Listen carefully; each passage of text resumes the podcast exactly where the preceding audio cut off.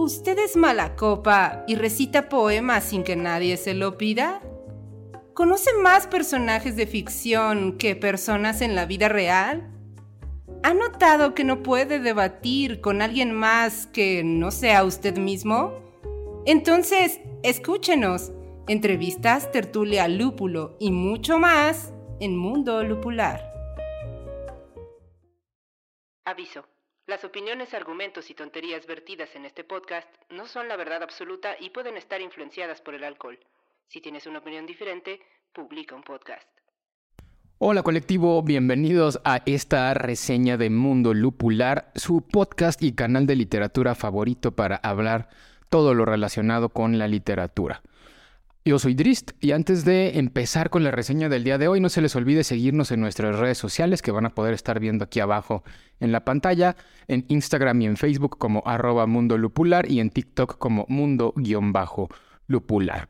Y pues ahora sí, el día de hoy tenemos que hablar de una novela que está a punto de salir a la luz, por lo menos en España, a finales de abril, y que casualmente nosotros caminando por el centro de la Ciudad de México hace unos días, entramos a una librería y vimos que estaba ahí ya a la venta. Desconozco y honestamente no busqué si en México el libro salió antes que en España o qué fue lo que sucedió. El chiste es que ya tenemos aquí la guía del mago frugal para sobrevivir a la Inglaterra del medievo de Brandon Sanderson y vamos a platicar un ratito de él porque ya me di a la tarea de leerlo en estos últimos días. Antes de continuar me gustaría decirles que voy a intentar que esta reseña tenga los menos spoilers posible y digo intentar porque la verdad es que soy malísimo guardando spoilers. Sin embargo, si hay, les prometo que van a ser pequeñitos, pequeñitos, pequeñitos. Y ahora sí, ¿de qué trata Guía del Mago Frugal para sobrevivir en la Inglaterra del medievo? Antes de eso, me gustaría comentarles que esta es una de las cuatro novelas secretas de Brandon Sanderson, que ya el año pasado revolucionaron el Kickstarter, revolucionaron el Internet, rompieron no sé cuántos récords económicos en esas plataformas. Ya Sanderson fue criticado por haber hecho este tipo de, más bien haber utilizado este tipo de herramientas para es promover sus libros y demás, pero es el segundo libro de las novelas secretas, o sea, la novela secreta número 2. Ya anteriormente, en enero, pudimos conocer la primera, que fue Trenza del Mar Esmeralda, una obra que sí estaba basada en el Cosmere, en este caso, La Guía del Mago Frugal, de ahora en adelante le llamaremos así para no decir el nombre completo, es creo que la única de las cuatro novelas secretas que no están inmiscuidas en el Cosmere. Así que vamos a la reseña. Y quizás se pregunten de dónde salió ahora esta nueva idea de novela para Brandon Sanderson. El mismo Brandon cuenta que una de las cosas que hace antes de irse a dormir o mientras va caminando hacia el sitio donde va a dormir es contarse una historia todas las noches. Esa historia a veces la ocupa para ejercitar su mente y a veces toma elementos de esas historias que él mismo se va contando para sus nuevas ideas de novela. Este es el caso de El Mago Frugal o la guía del Mago Frugal. ¿Por qué? Porque un día cuenta Sanderson que estaba en esa de sus etapas donde se contaba una historia antes de ir a dormir y de pronto se le ocurrió la idea de hablar del Titanic, pero no del Titanic en el pasado, sino en el presente un concurso ahora sí que como un tipo reality show, que consistía en regresar al pasado para intentar salvar al Titanic de ser hundido. Y a raíz de esta idea es como a Sanderson se le empiezan a ocurrir los hilos narrativos de la guía del mago frugal.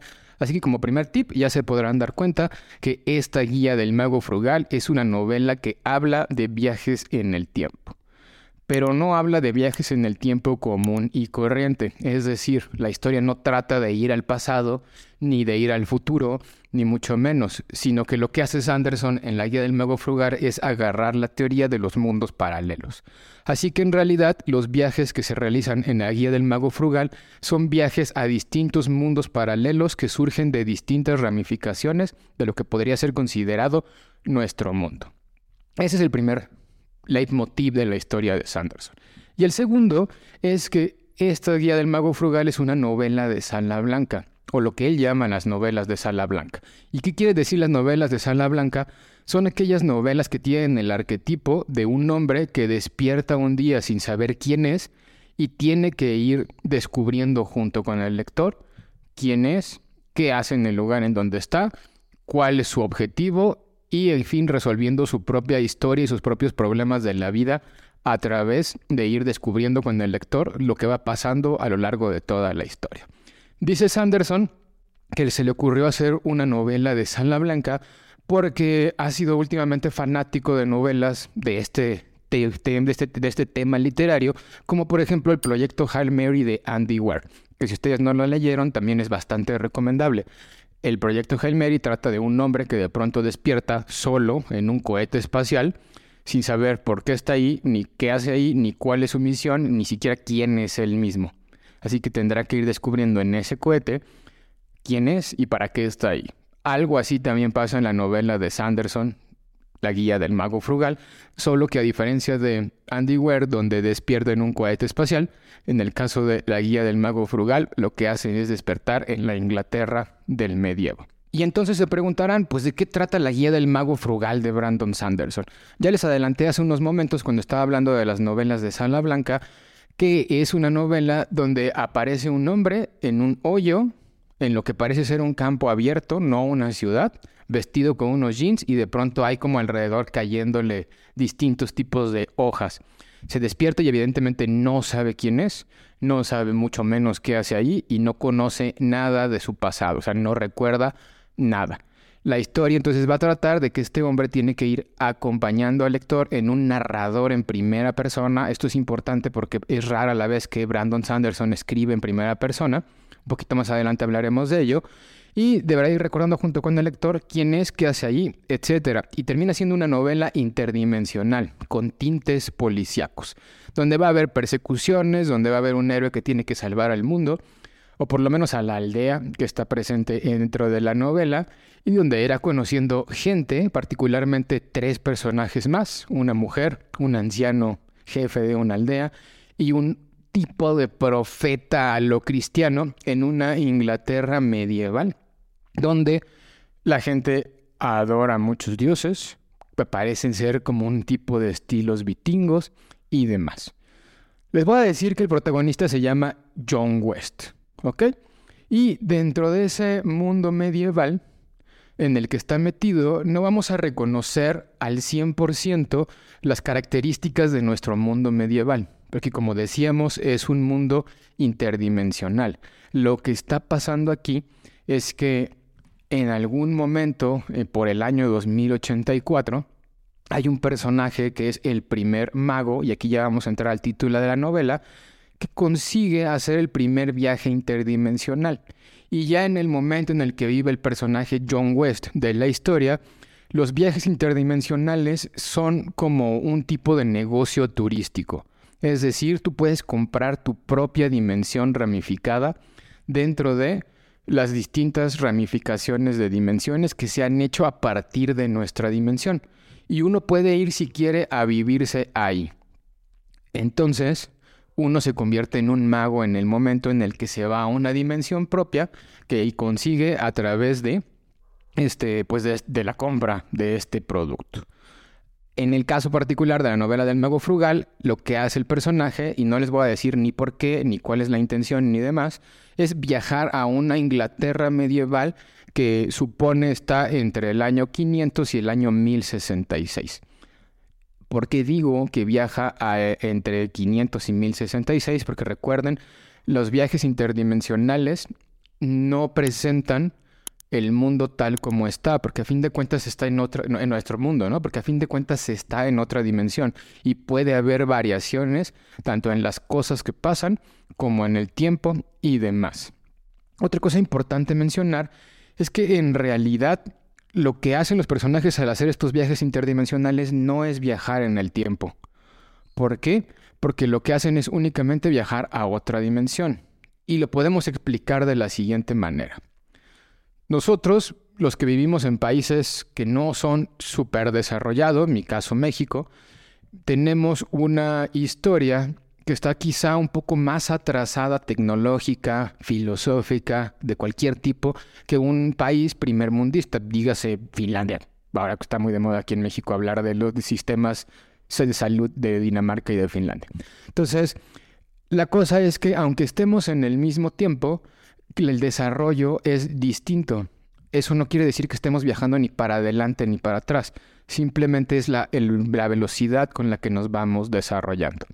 Por lo tanto, en este negocio de las dimensiones, si yo compro una dimensión en la Inglaterra medieval del año 500 y alguien más compra otra dimensión en la Inglaterra medieval del año 500, es posible que esas dos dimensiones, a pesar de estar en las mismas épocas, no sean iguales ni exista el mismo tipo de desarrollo. ¿Por qué? Porque una se pudo haber desarrollado mucho más rápido que otra. Y eso no implica precisamente viajar en el tiempo. Otro punto importante de la novela del mago frugal es el siguiente. Estamos en el, presente del, personaje principal, no en la interdimensión, sino en su mundo verdadero. Es el año, no sé cuál, pero es más allá del 2084. Es un mundo futurista. La característica principal es que en ese mundo futurista eh, los hombres pueden mejorarse a sí mismos a través de lo que Sanderson llama los nanoides que yo me imagino que son como ciertas partículas que te puedes meter en el cuerpo y que te ayudan a regenerarte, a curarte, a descansar y demás. Solamente les voy a poner un ejemplo. Los hombres en esa época ya no necesitaban dormir. ¿Por qué?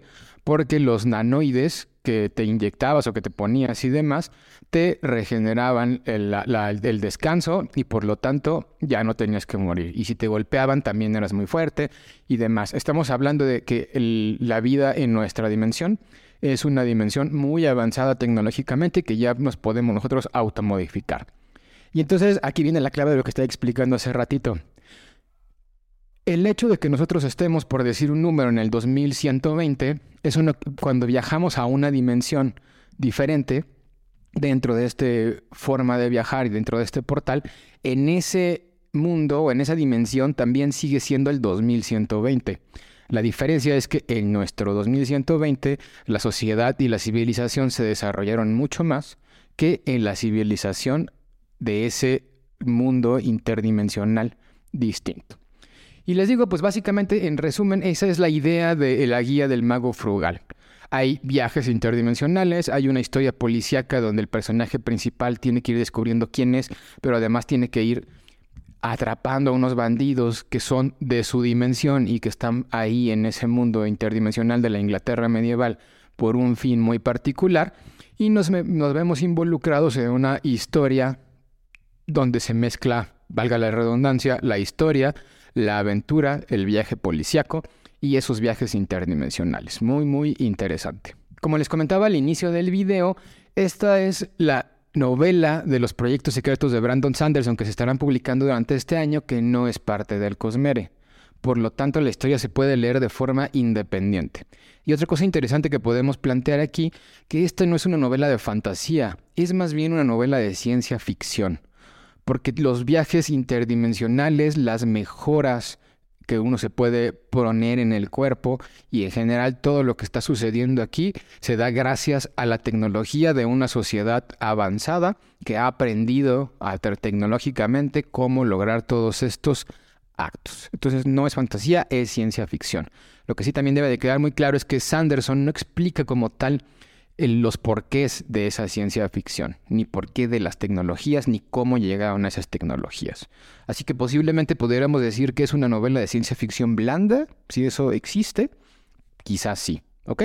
Pero el hecho de que no esté relacionado con el Cosmere no quiere decir que no tenga una relación con alguna otra de las obras de Brandon Sanderson, y creo que aquí está la gran clave de esta novela. Y ahorita para cuando les dé mi opinión me van a entender el porqué.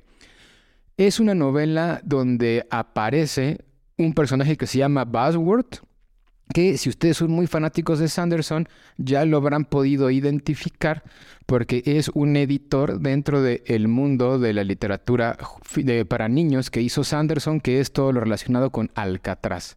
Entonces, en este lugar, Buzzword es conocido como el primer mago interdimensional y es el que hace un manual justamente la guía del mago frugal para sobrevivir en la Inglaterra del medievo, que constantemente el personaje principal de la novela está consultando para saber cuáles que son los viajes interdimensionales y en general en ese manual es como Bashwood nos va dando toda la información relacionada con los viajes en el tiempo a través de la descripción de los viajes interdimensionales y a través de una sección de preguntas y respuestas.